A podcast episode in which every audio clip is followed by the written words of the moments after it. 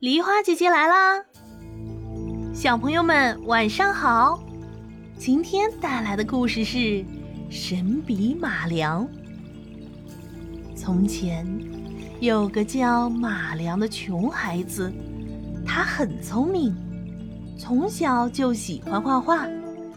可因为家里穷，他连一支笔都买不起，只能用树枝在山坡上画。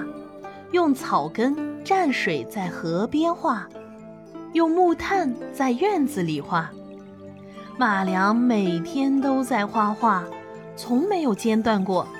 但他常常想，如果自己能有一支画笔，那该有多好呀！有一天晚上，马良做了一个梦，梦见一个。白胡子老人送给他一支金光灿灿的神笔。等他醒来，真的看到自己手里有一支笔，马良开心极了。他马上用笔画了一只鸟，鸟竟活过来了，展开翅膀飞了起来。他又画了一条鱼。鱼也活了起来，活蹦乱跳。马良有了这支神笔，每天替村子里贫困善良的人家画画，谁家缺什么，马良就给他们画什么。隔壁村有一个大财主，听到这件事后，派人将马良抓了过去，逼他为自己画画。马良不肯画。财主把他关到了马圈里，不给他饭吃。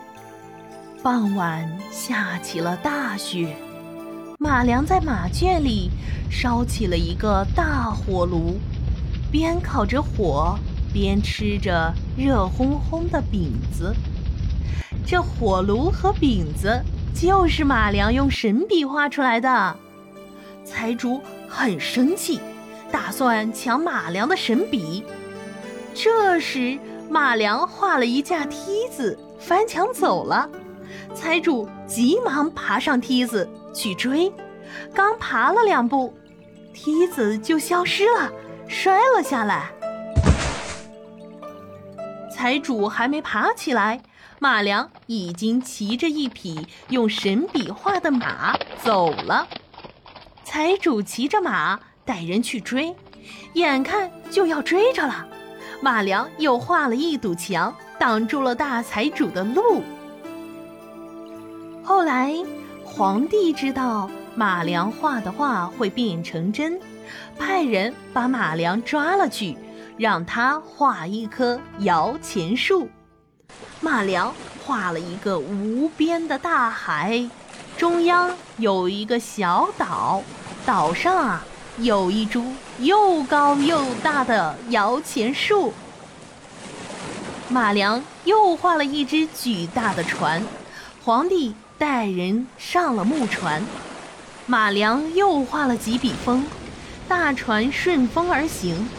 皇帝嫌船走得太慢，在船头上叫：“风大些，风大些。”马良不停地画风。海风卷起一层层的巨浪，船被巨浪打翻了，皇帝也沉到了海底。马良后来去了什么地方？没有人知道。有人说他回到了自己的家乡，也有人说他到处流浪，专门给贫困的人画画。小朋友们。听完神笔马良的故事，是不是也想拥有一支和马良一样的神笔啊？